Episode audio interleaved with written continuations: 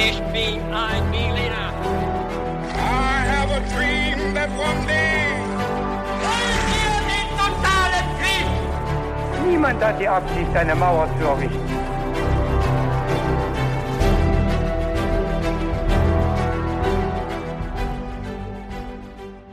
Hi und herzlich willkommen bei einer neuen Folge His2Go mit David. Und mit Viktor. Und ich sage euch kurz, wie wir es bei His2Go machen. Es ist so, dass Viktor jetzt eine Folge recherchiert hat, von der ich keine Ahnung habe. Also ich weiß gar nicht, um welches Thema es gehen wird. Und ihr natürlich als Zuhörerinnen und Zuhörer seht zwar den Titel, aber mehr wisst ihr auch nicht. Und damit wir gemeinsam in die Folge reinstarten können, wird Viktor mir ein paar knifflige Fragen stellen zum Mitraten, um so ein bisschen mein Vorwissen auf die Probe zu stellen. Und natürlich können dann alle, die zuhören, auch sehr gerne selbst dabei mitraten. Und bevor wir dazu aber kommen, Viktor, gibt es noch ein paar Sachen. Eine, die machen wir immer, nämlich äh, wir sagen, was wir trinken. Was ist denn dein Getränk zum Podcast? Mein Getränk zum Podcast heute ist ein Kräutertee. Mhm. Frisch gebraut, ne? Ja. Und ich habe mir einen Schokocino gemacht oder eine Melange, äh, wie man sagt, da wo ich herkomme, Göttingen. Und es gibt aber noch zwei andere Sachen, die ich jetzt noch ansage, ausnahmsweise, weil die sind jetzt nämlich neu. Zum einen kann man uns jetzt auch bei Twitter finden. Also wir haben einen Social Media Account hinzugefügt. At his2go ist da unsere Adresse. Das werden wir natürlich auch verlinken. Und da werden wir ab jetzt ein bisschen twittern auch über den Podcast. Und das andere Neue ist, dass wir ab jetzt auf unserer Website his2go.de eine Hall of Fame haben. Und auf dieser Hall of Fame werden wir all diejenigen verewigen und haben das auch schon getan, die uns äh, eine Spende haben zukommen lassen, also die uns ein bisschen unterstützt haben, dabei unseren Podcast zu finanzieren. Und wenn ihr das getan habt, dann findet ihr ab jetzt euren Vornamen äh, bei uns auf der Hall of Fame und damit wollen wir uns eben ganz herzlich bei euch bedanken. Genau. Und dann würde ich sagen, ich äh, rede jetzt nicht weiter hier irgendwie rum, sondern wir fangen einfach mit der Folge an und ich bin gespannt auf die Fragen. Genau, wie immer starten wir mit den Fragen. Und die erste Frage an dich, David, lautet, wer oder was war Anka? Ist das eine offene Frage? Nee, nee, du hast drei Antwortmöglichkeiten. Okay, okay. Sonst wäre es tatsächlich, glaube ich, sehr schwer. Ja. Der Anführer der Roten Khmer ist die erste Antwortmöglichkeit. Die zweite, eine kommunistische Organisation. Und die dritte Antwortmöglichkeit ist ein Gefängnis, in dem tausende Oppositionelle zu Tode kamen. Huh. Also ich war mir nicht ganz sicher, wie du das ausgesprochen hast. Ich dachte erst irgendwie Angkor Wat, weil das ja was mit Kambodscha zu tun hat. Mhm. Aber da das keine der Antwortmöglichkeiten ist, bin ich jetzt ein bisschen aufgeschmissen. Also der Anführer der Roten Khmer war es sicherlich nicht. Das war Pol Pot. Also ich weiß es nicht, dann nehme ich mal das Gefängnis. Okay, das Gefängnis, alles klar. Dann machen wir weiter mit Frage zwei. Mhm. Wie heißt die Hauptstadt Kambodschas? Du hast drei Antwortmöglichkeiten. Wow, okay. Die erste Antwortmöglichkeit ist Phnom Penh, die zweite ist Angkor, die dritte ist Saigon. Ja, okay, also Saigon ist es sicherlich nicht. Und äh, ich denke, Angkor ist nicht mehr die Hauptstadt. Ja, Und deswegen muss es natürlich Antwort A sein, das oder? muss natürlich Antwort A sein, okay. Und die Frage drei: welches Land hat Kambodscha kolonisiert? War das A Großbritannien, B Spanien oder C Frankreich? Hm, Da würde ich auf Frankreich tippen. Auf Frankreich. Okay, wir werden sehen, welche Antworten richtig waren. Okay. Du hast mindestens eine Antwort richtig. So viel kann ich schon mal sagen. Das klingt, klingt okay, aber auch nicht so gut. Ja, mindestens eine habe ich Okay, ja ja, schauen wir mal. Okay. Also Viktor, ich sage jetzt einfach mal frei raus. Wir sind beide knapp unter oder über 30. Ähm, das heißt, der Ernst des Lebens beginnt. Wir sind beide mehr oder weniger erwachsen und da müssen wir jetzt auch mal auf so Dinge achten wie zum Beispiel Finanzen. Und ich kann echt sagen, mit so ungefähr 30 Lebensjahren kommen auch ungefähr 30 Möglichkeiten dazu, wie man jetzt sein Geld überall anlegen kann. Zack, habe ich dann ein Girokonto, ein Tagesgeldkonto, ich kann in Bitcoins investieren, habe ich auch gemacht oder gleich in Dogecoins. Ich habe auch ein klitzekleines Aktienportfolio und ich könnte natürlich jetzt jeden Tag jedes dieser Konten checken. Aber Victor, du kennst mich, ich bin natürlich viel schlauer als das oder viel fauler, das meine ich eigentlich, und ich hole mir einfach Hilfe dafür. Und zwar von der App von Finanzguru. Das ist nämlich eine kleine, aber feine App, die mir einfach all diese Konten verbindet. Finanzguru ist auch unser neuer Partner und kann auch noch einiges mehr. Das stimmt und ähm, tatsächlich wird es immer komplizierter und immer schwieriger, da den Überblick zu behalten. Da gebe ich dir vollkommen recht. Und bei Finanzguru kann man eben die monatlichen Ausgaben und Einnahmen dort eben sehr schnell überblicken und eben auch kontrollieren. Und das Ganze ist dann auch noch in Kategorien eingeteilt. Und da sieht man dann auch, David, dass wir einfach viel zu viel Kaffee trinken. Das ist allerdings wahr. Aber Victor, wenn man merkt, dass man so eine Stelle hat, wo man viel zu viel Geld ausgibt oder es einfach ein bisschen besser überblicken möchte, dann kann man gerade dafür ein eigenes Budget auch anlegen lassen. Und das machst du für Kaffees auch? Ich mache fürs Kaffeetrinken ein eigenes Budget, klar. Nein. Natürlich. Und wie hoch ist dieses Budget, David? Das kann ich dir leider nicht sagen. Man muss auch ein paar Geheimnisse für sich behalten.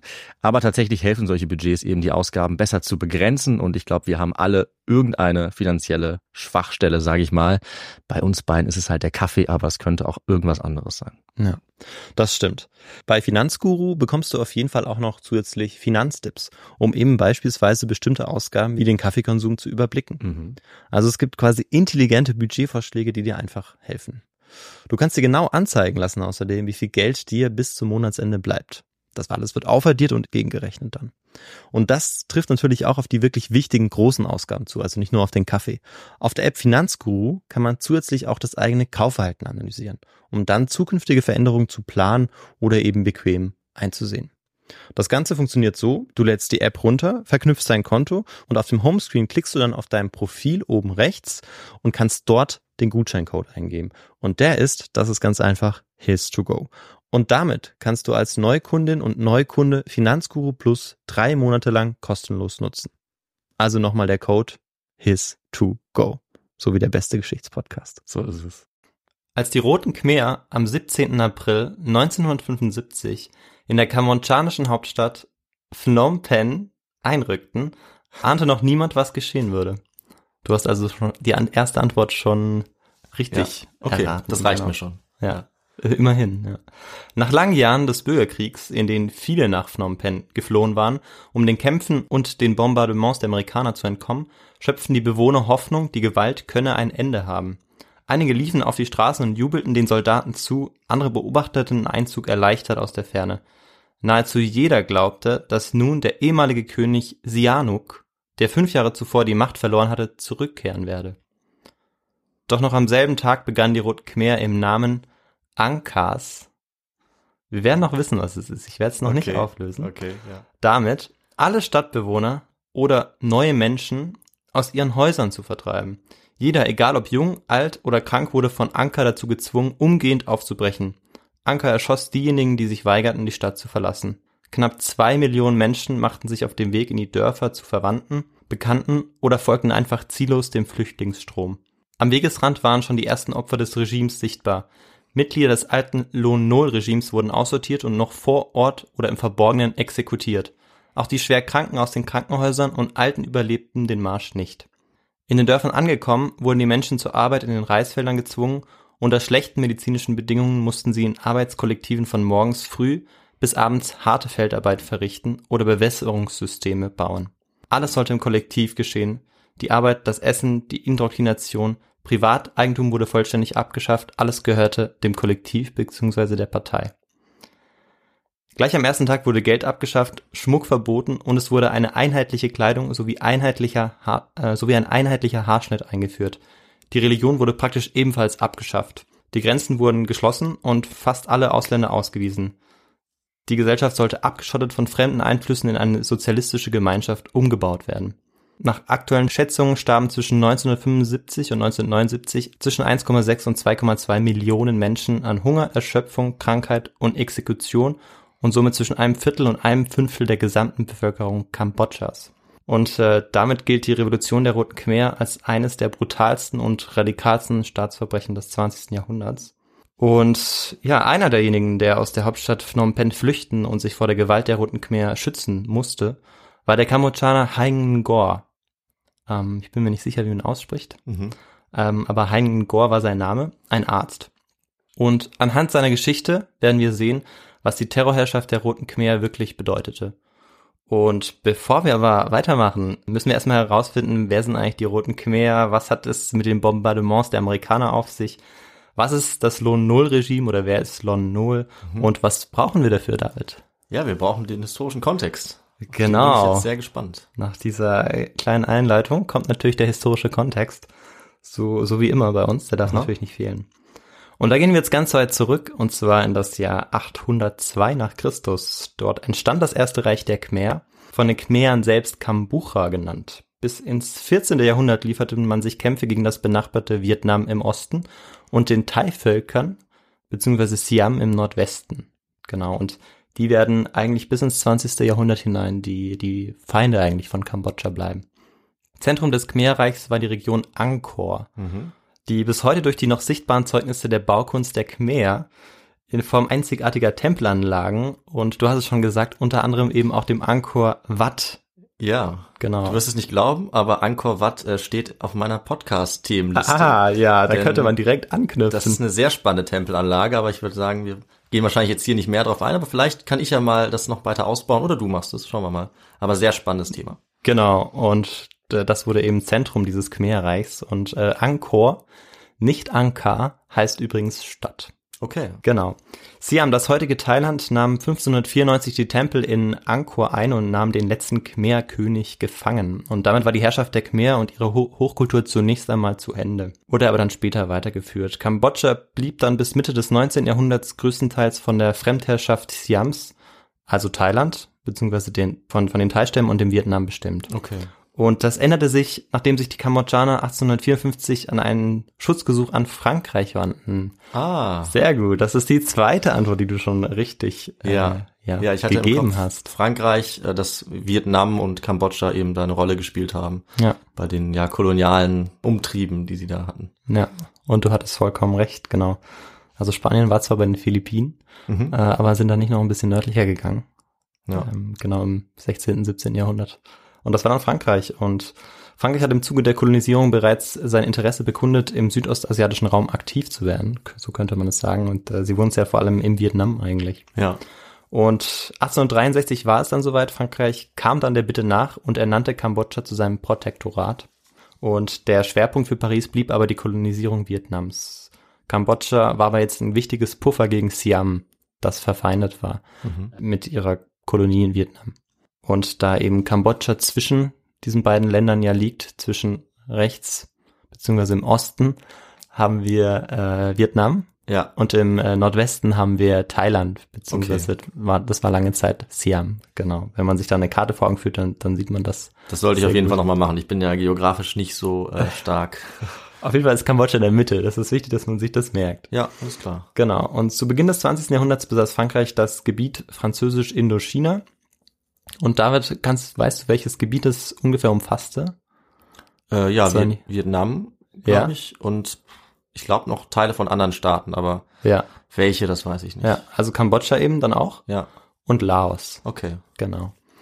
Und von Beginn an hatte Frankreich äh, Staatsbedienstete aus Vietnam bevorzugt, auch ähm, in Kambodscha. Und kannst du dir vorstellen, wieso das so war?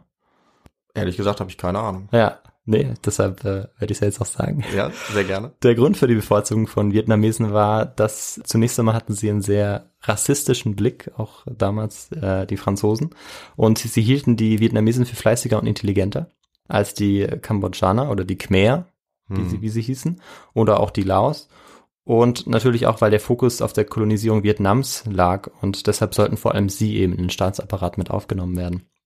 Und ja, als dann äh, eben die, die Kolonialmacht Frankreich immer mehr Vietnamesen in den Staatsapparat aufnahm, dann äh, fühlten sich natürlich die Khmer ein bisschen hintergangen und sie hatten dann auch das Gefühl, okay, die Vietnamesen herrschen eigentlich auch so ein bisschen über uns.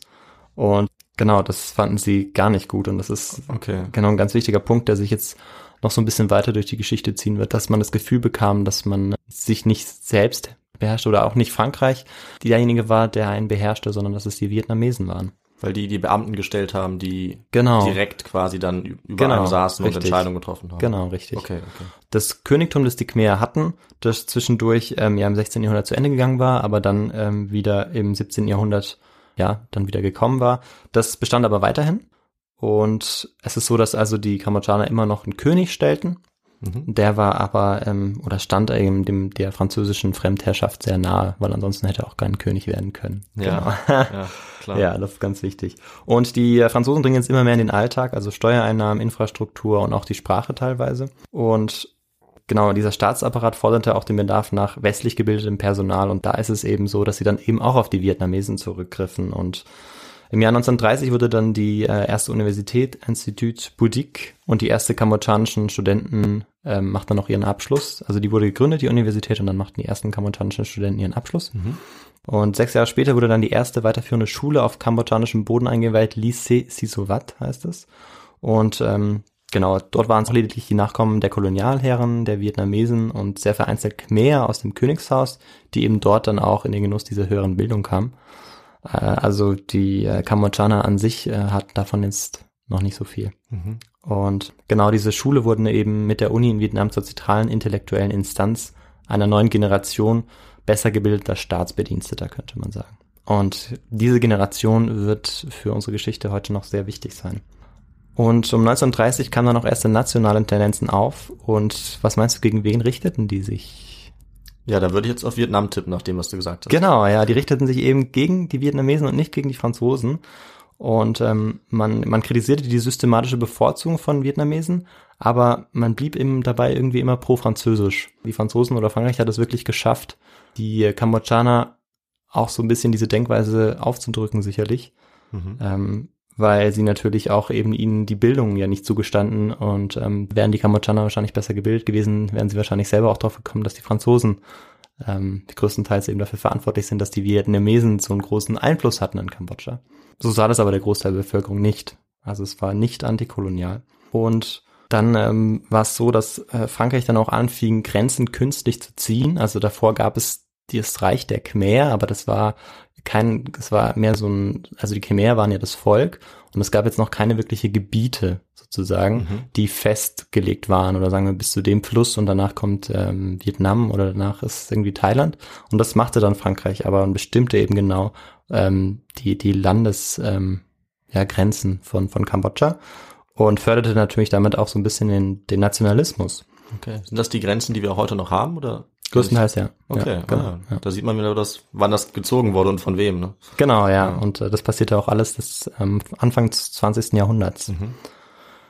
Ja, und jetzt ist es so, dass sich langsam eine Gruppe herausbildet, die eine bestimmte politische Weltanschauung hat und die richtet sich auch so langsam gegen das kolonial bestimmte monarchische System. Und weißt du, von welcher Weltanschauung ich spreche? Wahrscheinlich der Kommunismus, beziehungsweise Genau. Sozialismus. Genau. Der Kommunismus, ähm, eigentlich kleinere Gruppen, die sich vor allem an der Grenze zu Vietnam bilden, die erstmal ganz wenige Mitglieder haben. Und die schlossen sich jetzt langsam zusammen und das ist auch in den 1930er ungefähr, was passiert. Und ja, was passiert jetzt Mitte des 20. Jahrhunderts, David? Hast du da eine Idee? Das äh, ist eine sehr offene Frage. Also, keine Ahnung, der Zweite Weltkrieg, Ja. die, ah, du wolltest auf den Zweiten Weltkrieg hinaus. Genau. Okay, alles klar. Nee, sehr gut, ja. Es war tatsächlich eine offene Frage, aber du äh, kannst der Geschichte sehr gut folgen bisher. Ich, ich gebe mir Mühe, ja. Es ist der Zweite Weltkrieg und der heißt ja nicht umsonst Weltkrieg. Der fand ja nicht, wie man, wie vielleicht viele Zuhörer oder Zuhörerinnen jetzt auch denken, irgendwie hauptsächlich in Europa statt, Ja. sondern ähm, der fand auf der Welt statt und so zog er sich eben auch in den südostasiatischen Raum. Mhm. Und Japan drang jetzt im Zuge des Zweiten Weltkriegs tief nach Südostasien und zeigte eben Frankreich ziemlich schnell seine Grenzen auf und riefen eben Asien den Asiaten aus und förderten damit auch eben einen kambodschanischen Nationalismus. Und natürlich hatte Frankreich jetzt auch diesen Nimbus der Unbesiegbarkeit verloren, also dass sie, der Kolonialherr aus dem Westen, dass die sie gut beschützen konnten. Ähm, das war verflogen, weil die Japaner gezeigt hatten, dass die Franzosen ohne Probleme geschlagen werden konnten. Und genau, jetzt bildeten sich langsam eben diese kommunistischen Gruppierungen ähm, weiter heraus und da waren es dann war es dann so, dass sich dann die Khmer Isaac herausbildeten, das heißt unabhängige Khmer übersetzt. Und genau, die wurden von zwei Mönchen angeführt. Einer davon war Son Ngoc Min. Und Kambodscha hat in den 1940er Jahren eben auch einige Gebiete verloren gegen Thailand und Vietnam. Also Japan war eingedrungen sozusagen, aber sie hatten auch in den 1940er Jahren eben Gebiete verloren. Und genau, diese beiden Mönche wurden dann verfolgt. Und dadurch, dass man sie jetzt verfolgte, diese Mönche, die diese kommunistische Partei Khmer Isarak, war es dann so, dass es zu den ersten gewalttätigen antikolonialen Bewegungen dann auch kam, der Khmer.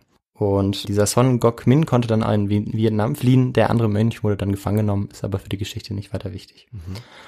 Und diese Khmer Isarak formierten sich jetzt unter der Obhut der Schutzmacht Thailand neu und auch die KPI, die Kommunistische Partei Indochinas, gewann bis 1954 großen Zulauf. Also die hatte sich jetzt auch im Verlauf der Zeit gegründet. Und diese Parteien waren aber zerstritten, obwohl die Khmer Isarak eigentlich auch kommunistisch geprägt waren, aber sie hatten eben auch viele Nationalisten in der Partei. Also es war ähm, ein sehr bunter Haufen, den man da fand.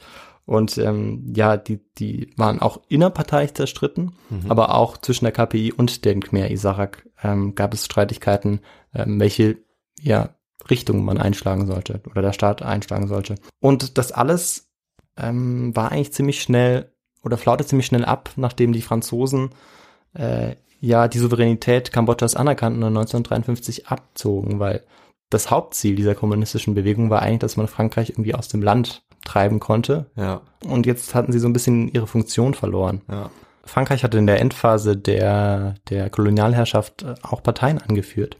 Unter anderem, unter anderem die Liberale und die Demokratische Partei. Und äh, nachdem die Franzosen ja sozusagen Kambodscha zum Souverän ernannt hatten und ähm, abgezogen waren, herrschten dann erstmal eben diese beiden Parteien äh, jeweils abwechseln und die Kommunisten mussten sich jetzt zurückziehen, weil diese Hauptaufgabe eben Frankreich aus dem Land sozusagen zu verdrängen war erreicht. Und sie zogen sich jetzt entlang der Grenze zurück, vor allem zum Vietnam und zu Thailand, eben an den Grenzen im Westen und im, im Osten.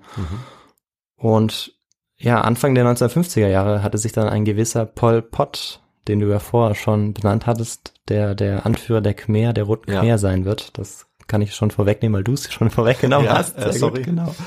Nachdem er der Demokratischen Partei in Kambodscha beigetreten war, hatte er dann ja mit Hilfe eines Stipendiums sich in, äh, in Frankreich eingenistet, also in Paris. Und er war eben auch auf diesem Lycée Sisovat, das so wichtig wurde eben für diese Generation, zu der er dann auch gehören sollte. Und dort in Paris traf er dann auch die meisten ja, Parteivorstände oder diejenigen, die eben diese Partei anführten. Und es bildete sich so ein genannter Pariser Zirkel heraus. Genau, und er traf dort auch in Paris auf diesen Son Ngoc Tan, den ich am Anfang angesprochen hatte, der eben auch an dieser kommunistischen Partei war, Ja. der äh, Khmer Isarak, der unabhängigen Khmer. Genau.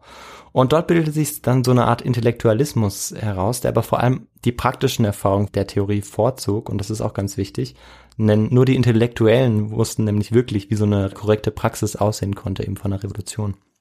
Und Pol Pot kehrt dann 1953 zurück nach Kambodscha und ähm, gründet oder schließt sich an der kommunistischen Partei an und wurde dann 1963 auch zum Vorsitzenden dieser, dieser Arbeiterpartei. Mhm.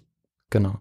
Und das alles geschah im, im Untergrund, da ähm, der Monarch Sihanouk, der einfangs erwähnt wird, da er Mitglieder der kommunistischen Partei verfolgen ließ. Also ähm, er war immer mal wieder Monarch, wurde immer mal wieder abgesetzt und war dann wieder Monarch. Okay, das ist ja interessant. Und der ist, das ist eine ganz interessante Figur auch, ähm, genau, wenn man sich den genauer anschauen möchte. Und der war auch wahnsinnig beliebt beim Volk und hatte nahezu einen gottähnlichen Status und wurde deshalb auch immer wieder von Pa- Parteien benutzt, sozusagen, weil wenn man ihn irgendwie voranstellte, dann ähm, konnte man die Menge gewinnen.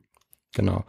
Und dieser König orientierte sich jetzt auch mal links und mal rechts, um ähm, ja dann auch jeweils die politischen Gegner verfolgen zu lassen, weil er wollte natürlich auch möglichst viel Macht haben und war mal Kommunist, wenn das sein musste, mal Nationalist, wenn das sein musste. Und er hat es, sein Vorbild war so die Schweiz und er wollte eben strikte Neutralität wahren, um nicht in einen Konflikt mit den Nachbarn zu geraten, weil in den 60er Jahren da passiert was, äh, was im Südostasien, wo du vielleicht auch selber drauf kommst. Der Vietnamkrieg. Genau, der Vietnamkrieg. Also wir haben hier ganz viele Sachen und deshalb zieht sich dieser historische Kontext so ein bisschen, aber das sind ganz Ja. viele wichtige ähm, ja, Ereignisse, die da passieren, rund um die roten, roten Khmer. Und genau, der Vietnamkrieg tobte da und ähm, ja, es war natürlich alles andere als leicht, dort auch die Neutralität zu wahren. Und jetzt begann der Monarch seine Grenzen zum Nordvietnam, das kommunistisch war, ähm, zu öffnen, weil er eben davon ausging, dass die Kommunisten, die ja von China auch unterstützt wurden, wo ja Mao Zedong herrsste, Mhm. Auch noch eine Entwicklung, die äh, genau. wichtig ist. Ja. genau. Genau. Glaubte eben, dass diese Kommunisten eben unterstützt durch, durch China und eben auch dem Norden Vietnams, dass die den Sieg davon tragen würden, gegen eben die Amerikaner und den Süden Vietnams. Und deshalb öffnet er jetzt ähm, eben diesen Norden Vietnams und ja, löst so ein bisschen auch jetzt die, diese, diese Neutralität auf. Also so ganz neutral war er eben dann doch nicht. Also eher kommunistisch geprägt. Und die USA ist jetzt da, unterstützt eben die pro-westlichen Nachbarstaaten Südvietnam und Thailand. Und ja, hat jetzt, äh, die USA betreibt jetzt auch massiv Wirtschafts- und Militärhilfe in Thailand und im Süden Vietnams. Und ähm, viele Einwohner in Kambodscha wollen auch davon profitieren. Aber Sihanouk wollte ja diese Neutralität so lange wahren und hat das, äh, diese, diese Angebote nie angenommen und dann ja sogar eben den Norden im Vietnam geöffnet. Und ähm, so passiert es, dass während einer Auslandsreise 1969 Sihanouk dann auch abgesetzt wird von seinem Ministerpräsidenten. Und das ist Lon Nol. Genau, Ah. den wir auch in der Einleitung schon, Ja. schon hatten. Genau, jetzt kommt er zum Vorschein. Weil er ist pro ähm, westlich, also pro amerikanisch Mhm. und erlaubt jetzt auch, dass diese ganzen Truppen der Amerikaner auch auf kambodschanischem Boden jetzt gehen dürfen und damit ist die Neutralität Kambodschas komplett verloren. Im selben Jahr wurde dann der bewaffnete Flügel der Roten Khmer offiziell gegründet, also 1969. Und am Anfang ähm, hatten sie etwa 800 Guerillakämpfer, also es war eine militärische Bewegung und das ist natürlich erstmal sehr wenig. Ja. Wir werden aber sehen, dass es noch sehr viel mehr werden. Und ähm, ja. Ab wann heißen sie denn Rote Khmer? Das Genau. Ja, dazu kommen wir gleich. Also Sihanouk selbst, der, der wurde ja abgesetzt und floh dann nach China, wo ja eben auch der Kommunismus herrschte unter Mao Zedong. Und der hat dann diesen Begriff Rote Khmer verwendet für diese Sammelbewegung, für eigentlich alle kommunistischen Parteien, die sich an der Grenze gebildet hatten. Und ähm, soweit ich weiß, ist auch er der Erste, der, der diesen Begriff Rote Khmer benutzt Ah, ja. hat. Okay, ja, der König selber hat Der König selber, ins genau. Leben gerufen quasi. Oder den Namen verändert zumindest, ja. Genau. Okay. Und die waren eben, das waren ganz viele zersplitterte Gruppen und das wird dann auch später noch ein Problem. Ja, und Lord Nol ist jetzt in Kambodscha an der Macht und ähm, wurde eben von der USA unterstützt. Und naja, was passiert jetzt? Kambodscha verliert eben seine Scheinunabhängigkeit sozusagen. Und dieser Krieg geht jetzt eben auf kambodschanischem Boden weiter. Und das, ja, Kambodscha ist der letzte unabhängige Staat Indochinas, der dann zum Kriegsschauplatz wird. Und ähm, die Amerikaner können auch nicht den ganzen, ja, das ganze Gebiet schützen. Und schnell haben dann die Vietnamesen vier Fünftel des Territoriums dann auch besetzt. Und ähm, auf der anderen Seite ist Sihanouk in, in China und der schafft es jetzt eben durch seine durch seine wahnsinnige Bedeutung auch in der Bevölkerung, dass sich immer Menschen seiner Ideologie oder sich mit dieser Ideologie der, der Kommunisten anfreunden können, also die Landbevölkerung vor allem, ähm, er schafft es eben, die für seine Zwecke zu mobilisieren. Und deshalb gehören zu den Roten Khmeren inzwischen auch Arbeiter, Bauern, Mönche und ähm, auch natürlich die Intellektuellen, die in Paris studiert hatten.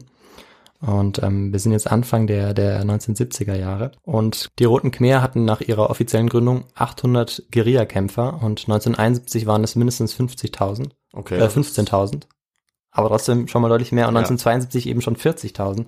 Und dieser massive Anstieg der Rekruten, was meinst du, wo, worin könnte der begründet liegen? äh, Kannst du da, kannst du dir was vorstellen?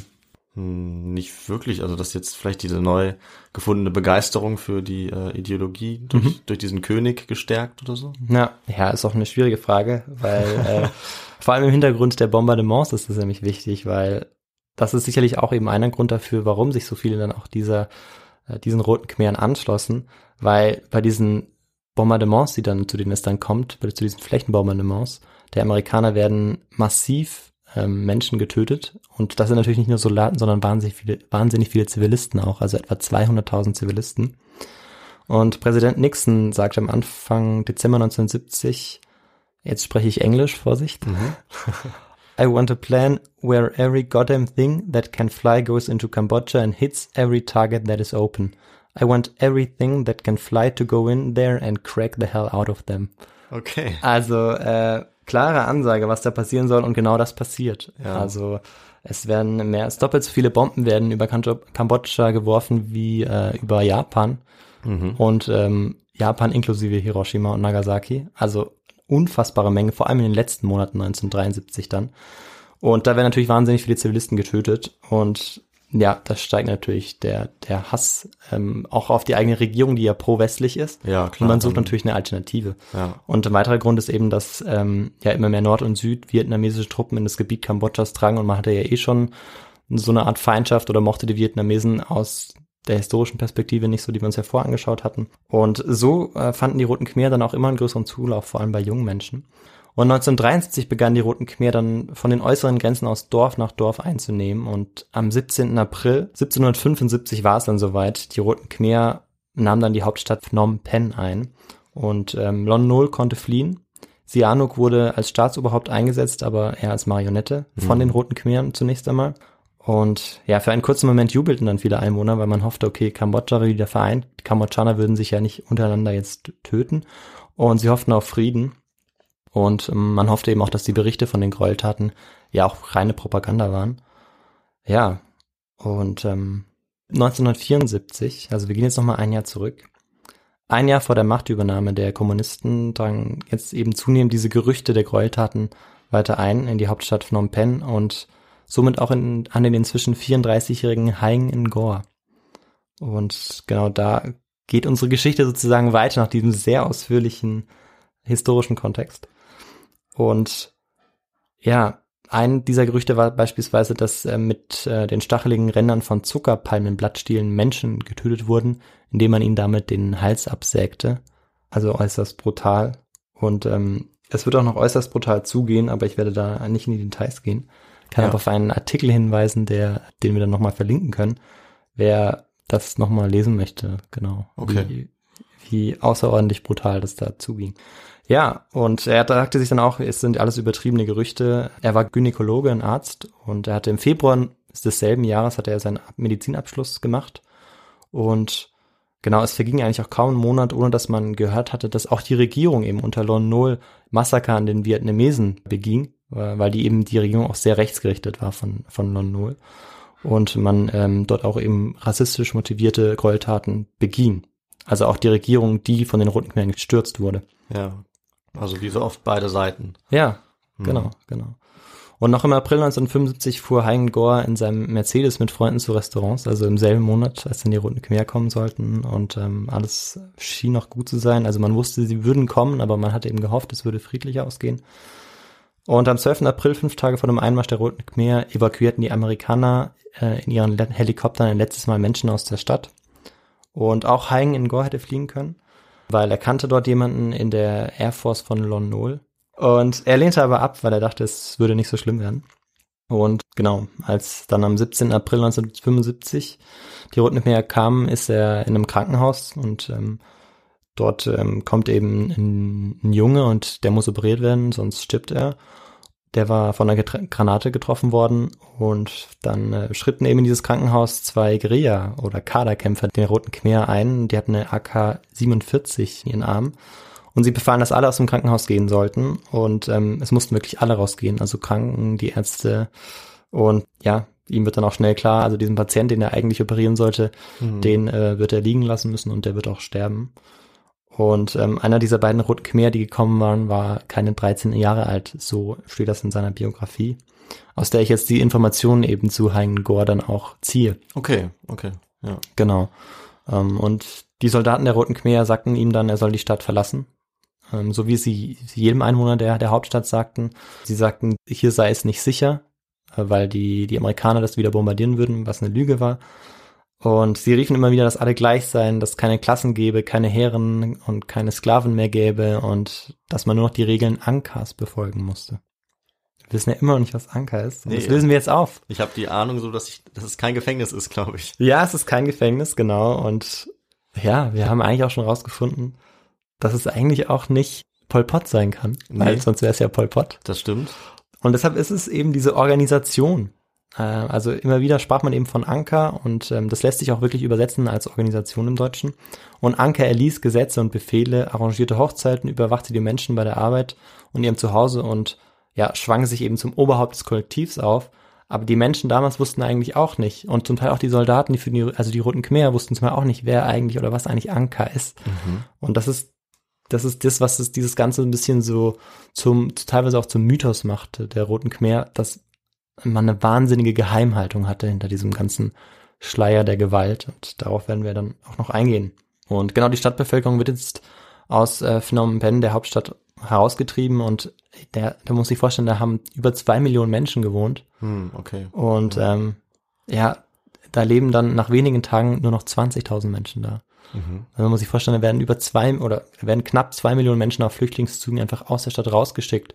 Und warum macht man das? Das wäre jetzt auch meine Frage. Genau, man macht das, weil man eine Agr Agrarrevolution durchführen möchte, äh, weil man sie auf die Felder schicken möchte, weil man Schulen, man schließt Schulen, ähm, man äh, sucht natürlich auch alles, was die Intelligenz ist, Lehrer und ähm, äh, ja Ärzte und so weiter und ja, bringt die ganz systematisch um. Also da Mhm. gibt es keine Alternative, die werden exekutiert. Ja, ich, Naja. weiß, ich weiß nicht, ob du das noch sagen würdest, aber ein ganz bekanntes Beispiel, wie rigoros das durchgeführt wurde, war ja, dass sogar Leute mit Brille ähm, schon umgebracht wurden, weil die als intellektuell galten. Genau. Also ja. selbst wenn du einfach nur eine Brille getragen hast, war es tatsächlich in sehr großer Gefahr zu dieser Ja. Zeit. Ne? Genau, da, genau, das ist einer der vielen, vielen Beispiele. Und naja, unser, unser Hauptdarsteller sozusagen Mhm. Ist ja, ist ja Arzt. Ja. Und es wird schnell klar, dass er eigentlich das verstecken muss, dass er, dass er nicht offen zeigen kann, dass er, dass er Arzt ist. Und ja, die Roten Khmer haben jetzt, wenn wir zurück zu den Roten Khmer schauen, zunehmend das Problem, dass die unterschiedlichen Gruppierungen in den eigenen Reihen dass die zusammengeschlossen werden. Und wir hatten ja schon gesagt, es gibt, es gab ja die Khmer Isarak, es gab die Partei, es gab viele kommunistischen Bewegungen. Und ähm, Pol Pot geht jetzt sehr, also der Anführer gibt jetzt sehr strikte Maßnahmen, wie es vorzugehen ist. Die Menschen sollen alle aus den Städten evakuiert werden. Die Währung des Lon Nol Regimes soll abgeschafft werden. Also es gibt zeitweise sogar gar keine gültige Währung. Also es, ähm, von der Wirtschaft her bricht vieles zusammen. Mönche sollten ihre Roben entledigt werden, also Religion durfte eigentlich nicht ausgeübt werden. Die werden zur Arbeit auf die Reisfelder geschickt. Alle Anführer des Lon Nol Regimes sollen exekutiert werden. Alle Vietnamesen sollen vertrieben werden. Genau. Und nach einigen Monaten, eigentlich nachdem sie schon in, in der Hauptstadt waren, war eben dieser Pariser Zirkel der anti-intellektuellen Intellektuellen endgültig an der Macht. Okay. Und warum anti-intellektuell intellektuell? Naja, weil sie ja Intellektuelle waren, aber eigentlich anti-intellektuelle Propaganda betrieben. ja. Ja. ja. Spannender Begriff, den ähm, ja ein Historiker benutzt, den wir uns am Schluss noch bei der Literatur anschauen. Mhm. Genau, und Ngor hat jetzt eben auch schnell gelernt, er durfte eben nicht mehr mh, zeigen oder sagen, dass er Doktor ist. Keiner seiner Freunde durfte es, durfte es mitteilen. Und er wusste jetzt auch, nachdem er eben Anfang April im Restaurant ähm, gewesen war, dass es jetzt nur noch ums nackte Überleben geht. Und ähm, ja, er muss äh, fliehen aus der Stadt, ohne äh, zu seiner Familie zurückgehen zu können. Und der begibt sich natürlich erstmal auf die Suche nach seiner Familie und findet sie dann auch nach mehreren Wochen. Und er im Zuge dieser Agrarrevolution schuftet ähm, Hein jetzt auf den Reisfeldern eben. Und er berichtet immer mal immer wieder, dass, dass zum Teil diese Pflanzen, dass das sozusagen die Reiskörner, Unmenge von Reiskörner um sich rum sahen. Ähm, und trotzdem hungerten alle. Und das Problem war einfach, dass ähm, sie, sobald eigentlich die Sachen erntereif waren, sie auf andere Felder geschickt wurden und dieses, dieser Reis geerntet wurde. Aber dieser Reis war sozusagen nicht individuell für die Menschen, die vor Ort daran gearbeitet hatten, gedacht, sondern er wurde kollektiv eingesammelt und kollektiv verteilt und die Rationen Ja. waren viel zu gering. Und deshalb sind unfassbar viele Menschen ähm, verhungert, Mhm. einfach.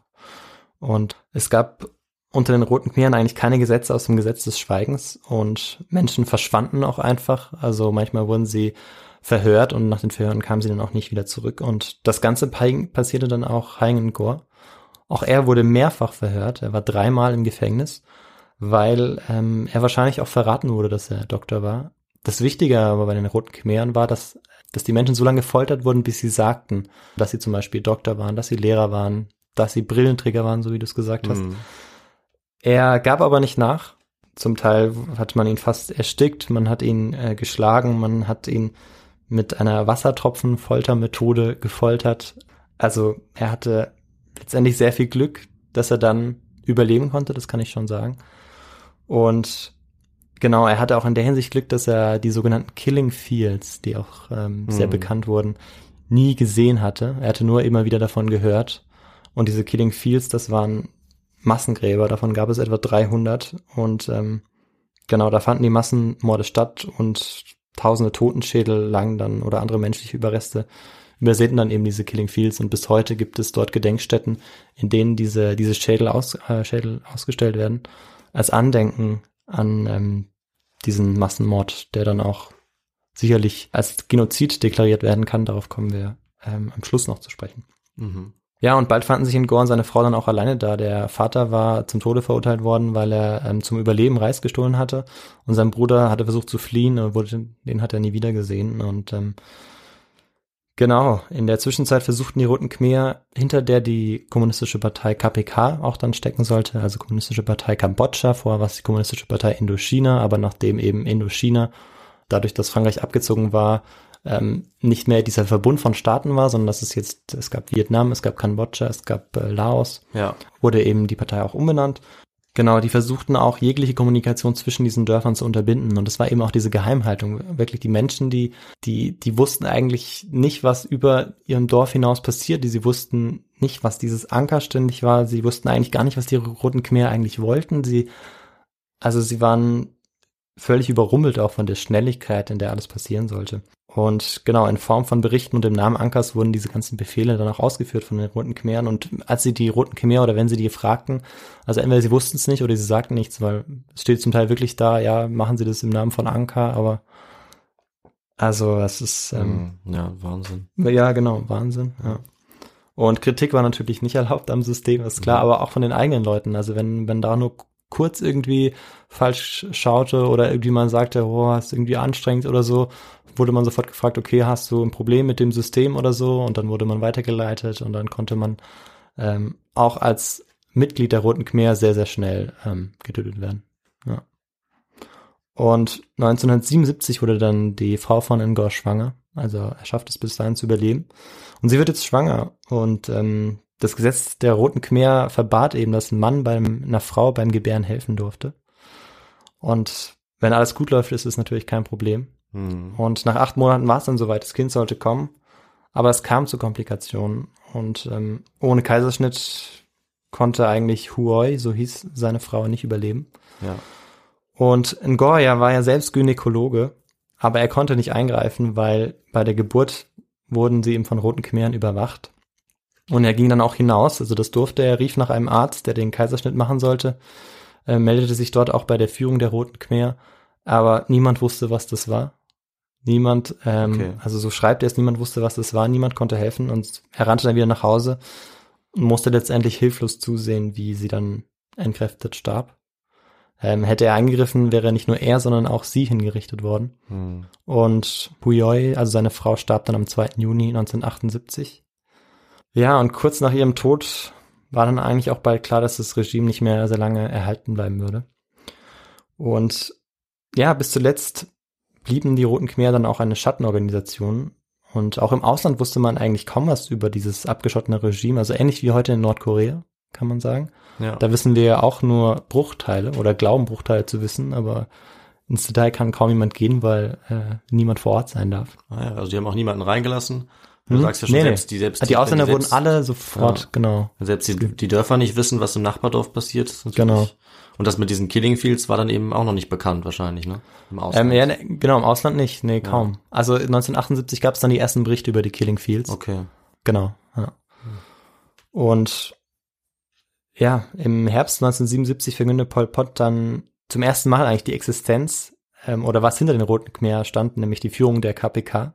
Also bis dahin wusste eigentlich keiner, wer diese so. Roten Khmer wirklich Ah, anführte. das wusste man noch nicht mal. Nee, Okay. nee. Also, Krass. also man, man konnte es sich denken, auch im Ausland, aber ähm, offiziell wurde verkündet, wurde das erst 1977 und Pol Pot, den Namen kannte damals eigentlich auch keiner. Mhm. Also alle kannten eigentlich nur dieses Anker. Und am 25. Dezember 1978 marschierten dann Truppen des wiedervereinigten Vietnam in Kambodscha ein und stürzten 1979 dann das Pol Pot-Regime und äh, setzten einen neuen kambodschanischen Präsidenten ins Amt, der äh, ihnen natürlich nahestand und damit auch einem äh, sozialistischen System. Mhm.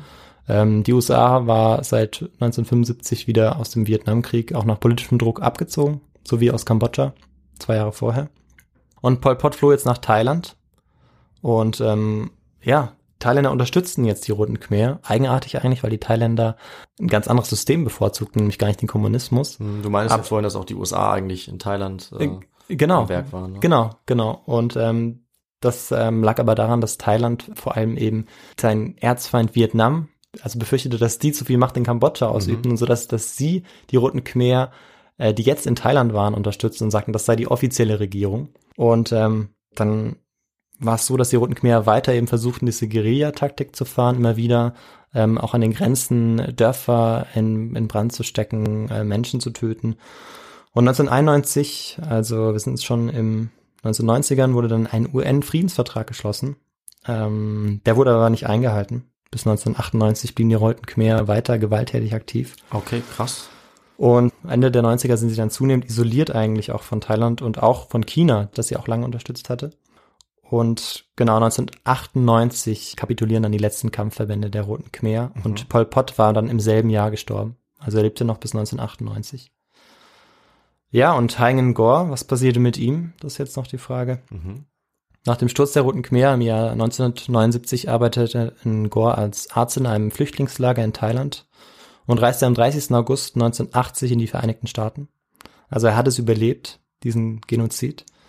Und in Amerika konnte er aber eigentlich nie als Arzt arbeiten. Er konnte keine medizinische Praxis eröffnen und er heiratete auch nie wieder. Er schaffte es aber anders erfolgreich zu sein und er stieg ins Filmbusiness ein. Und 1984 spielte er im Film The Killing Fields die Rolle des Ditpran, ein Fotojournalist während der Zeit der Roten Khmer, Aha. ähm, das auch auf einer wahren Geschichte beruht, aber er spielte nicht sich selbst, was er hätte sicherlich auch tun können, Ja. da gab es genug Material, aber jemand anderen. Und er gewann äh, im selben Jahr oder im Jahr darauf den Oscar dafür. Den Oscar, okay. Genau. Oh. Also es ist eine sehr spannende Biografie. Ja. Und ähm, genau, am 25. Februar 1996 wurde ein Gore vor seinem Apartment, Apartment in Los Angeles durch Zufall Opfer einer asiatischen Jugendbande. Man hat versucht, das irgendwie mit den Roten Khmeren oder so in Verbindung zu setzen. Hm. Kann man nicht. Er wurde von, von ihnen erschossen. Und diese Mitglieder dieser Bande, die wollten eigentlich einfach nur Geld für Drogen haben. Und er hatte eigentlich nur Pech dann. Hm. Ja, und Daniel Bultmann, auf den ich noch eingehen wollte, der ähm, Historiker, der spricht den Roten Khmeren eine Ordnungsfanatik zu, die zu einem sozialen Tod des Menschen führte. Also, also sie wollten, dass von Grund auf in kürzester Zeit die Menschen anders dachten, sie griffen in das Privatleben ein, alle sollten ja ein Ziel vor Augen haben und alle, die anders dachten, wurden sofort exekutiert. Also sie wollten ja im Prinzip alles ändern, was man ändern kann. Ne? Ja. Also gesagt, die Staatsform, die Gesellschaftsform, alles, Alles, ja. umwälzen und äh, egal zu welchem Preis. Ne? Ja. Ja. Und die Bevölkerung, die hat sich dagegen eigentlich, hatte keine Chance, sich dagegen zu wehren, und Mhm. weil sie sie am Anfang unterschätzt hatte und danach sich nicht mehr, Ja. weil sie alle hungerten, sich danach nicht mehr zusammentun konnte, weil vor allem alle aus den Städten getrieben waren und weil die Roten Khmer wussten oder Pol Pot wusste, eine Stadt kannst du nicht richtig ähm, kontrollieren. Da können sich immer wieder so Zellen bilden, die dann, Mhm. ähm, wo dann eben Leute rebellieren. Und dadurch, dass er alles Städte aufgelöst hatte, alle aufs Land geschickt hatte, konnte er eben diese Kontrolle lange Zeit bewahren, ähm, aber eben nicht ewig, Ja. zum Glück. Ja. Wahnsinn. Und er sagt dann eben auch, das Wort Genozid leitet sich vom griechischen Genos für Volk und vom lateinischen Cedere töten ab. Mhm. Und ähm, fasst man diesen Genos als Gemeinschaft, die verschiedenste Sinnstiftungen und äh, Lebensweisen in sich vereinen kann und nicht als spezifische Gruppe, so besteht kein Zweifel, dass die Roten Khmer einen Genozid begangen haben, dessen Radikalität kaum zu fassen ist. Genau.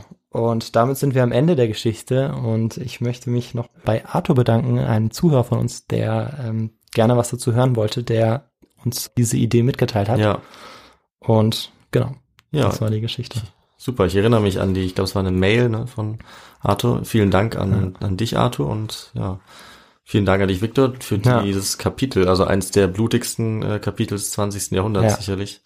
Und ja, was wirklich erschreckend ist, das waren ja wirklich nur wenige Jahre jetzt, ne? Hm, Ganz wenige Jahre, in denen äh, so ein riesiger Bevölkerungsanteil getötet wurde. genau. Also eine sehr erschreckende Ja. Geschichte. Ja. Ja, und mir war das jetzt wichtig in äh, der Zeit, die wir für unseren Podcast haben, wo man nicht das ganze Thema äh, Ja. leider behandeln kann, vor allem die Vorgeschichte zu zeichnen. Deshalb Mhm. ist dieser historische Kontext so lange, aber es trotzdem irgendwie an einem Beispiel festzumachen, ja, genau. Wir was brauchen das mit den Menschen machte. Ja, wir brauchen den Kontext natürlich eben, um das verstehen Ja. zu können, wie es dazu kommt. Und auch eine Einzelperson, also Ja. aber natürlich ein sehr tragisches Leben, muss man sagen. Und dass er in dem Film mitgespielt hat, oder? Also ich hatte von der Person noch nicht gehört, also echt, echt spannend. Und ähm, ich kenne so ein bisschen die Geschichte der, der Ja. Roten Khmer, aber so detailliert bin ich da noch nie eingetaucht. Also Ja. habe ich auch eine Menge gelernt. Ja. Nicht nur welches Land neben welchem liegt, sondern auch ja Ja, ich viel auch. Inhaltliches. Ich habe ja. auch viel dazu gelernt bei der Also Vorbereitung. super spannend.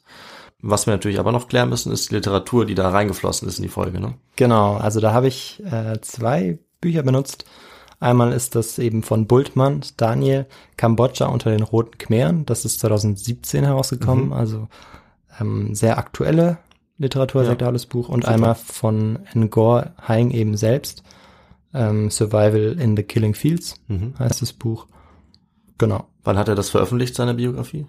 Es gibt zwei Versionen. Ich glaube, die letzte ist 1998 rausgekommen. Sie ist aber Ja. nochmal überarbeitet worden von seinem Sohn. Okay, ja. Genau.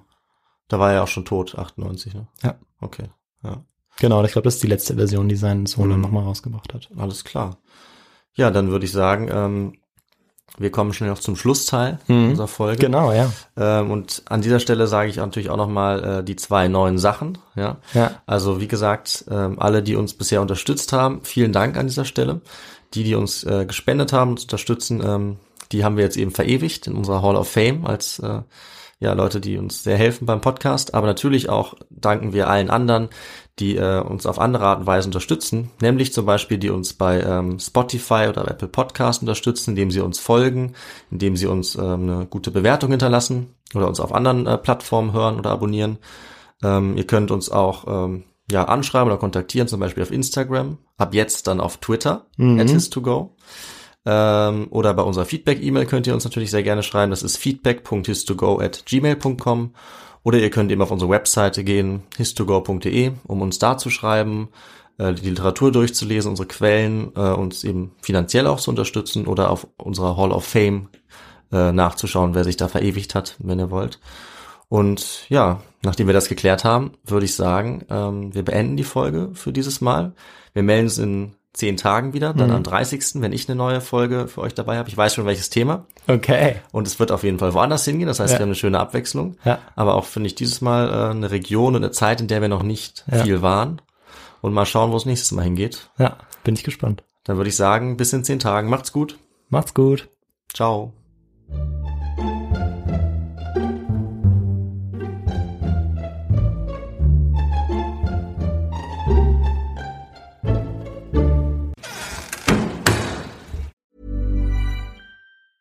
Even when we're on a budget, we still deserve nice things. Quince is a place to scoop up stunning high-end goods for 50 to 80% less than similar brands. They have buttery soft cashmere sweaters starting at $50, luxurious Italian leather bags, and so much more. Plus, Quince only works with factories that use safe, ethical, and responsible manufacturing. Get the high-end goods you'll love without the high price tag with Quince. Go to quince.com slash style for free shipping and 365-day returns. Hold up. What was that? Boring. No flavor. That was as bad as those leftovers you ate all week. Kiki Palmer here, and it's time to say hello to something fresh and guilt-free. Hello Fresh. Jazz up dinner with pecan-crusted chicken or garlic butter shrimp scampi. Now that's music to my mouth. Hello Fresh. Let's get this dinner party started. Discover all the delicious possibilities at hellofresh.com. Imagine the softest sheets you've ever felt. Now imagine them getting even softer over time. That's what you'll feel with Bowl and Branch's organic cotton sheets. In a recent customer survey, 96% replied that Bowl and Branch sheets get softer with every wash. Start getting your best night's sleep in these sheets that get softer and softer for years to come. Try their sheets with a 30-night guarantee. Plus, get 15% off your first order at bowlandbranch.com. Code BUTTERY. Exclusions apply. See site for details.